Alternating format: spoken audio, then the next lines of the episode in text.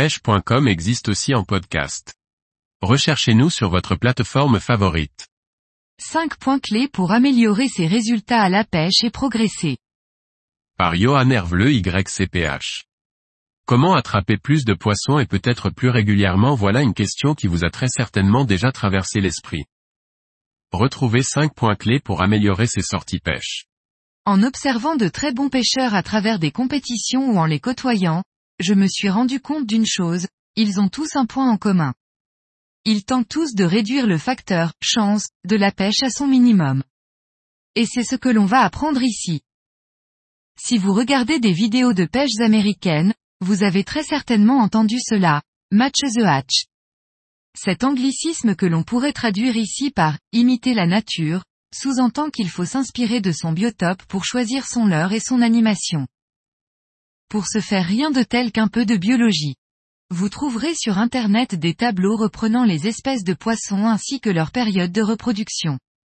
Cette première chose vous donnera un indice quant à la vulnérabilité de certaines espèces selon la saison. Prenons comme exemple ce qui suit. Un ami vous invite à pêcher la rivière du Gardon, au sud de la France, au mois de mai. Cette rivière est réputée pour abriter une belle population de perches soleil, calicoba, et cela tombe bien puisque ce poisson se reproduit à cette période de l'année. Il y a donc de fortes chances pour que les carnassiers se focalisent sur cette espèce. Optez alors pour des profils de leur eau, ainsi que des coloris style sunfish ou bluegill, puis ciblez les roselières et herbiers peu profonds. Loin d'être létal, ce syndrome touche, de nos jours, une grande partie des pêcheurs. Je ne pense pas avoir besoin de l'expliquer, l'expression se suffit à elle-même. Le problème de cette pratique est que vous ne prêtez plus attention à ce qui se passe à vos pieds et passez à côté de nombreux poissons.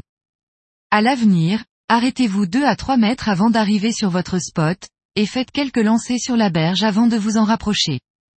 Vous seriez surpris de voir le nombre de poissons que vous faites fuir en arrivant trop vite sur votre poste. Je vois venir les pêcheurs en embarcation de loin, le problème est le même pour vous, lorsque vous restez ancré durant de longues minutes, il arrive que des poissons viennent se mettre à l'abri sous votre embarcation, il est donc très important garder ceci à l'esprit. Que ce soit le vent ou le courant, il faut que vous ayez constamment ces éléments à contresens. Pour le courant, cela vient du fait que les poissons se tiennent continuellement face vers l'amont pour apercevoir plus rapidement leur nourriture entraînée par le courant. Pour le vent, cela vient du fait que les micro-organismes et alevins ne sont pas assez forts pour lutter contre cet élément. Un écosystème se crée alors sur la berge exposée et attire, ainsi, les carnassiers. En pratique, cela signifie qu'un vent d'ouest vous fera pêcher la rive est. Cela peut sembler hors sujet, mais je suis convaincu que porter les mauvais vêtements peut diminuer vos chances de réussite. Pas de façon directe évidemment, mais se sentir dans l'inconfort risque de conduire à de la fatigue et la fatigue à de la déconcentration.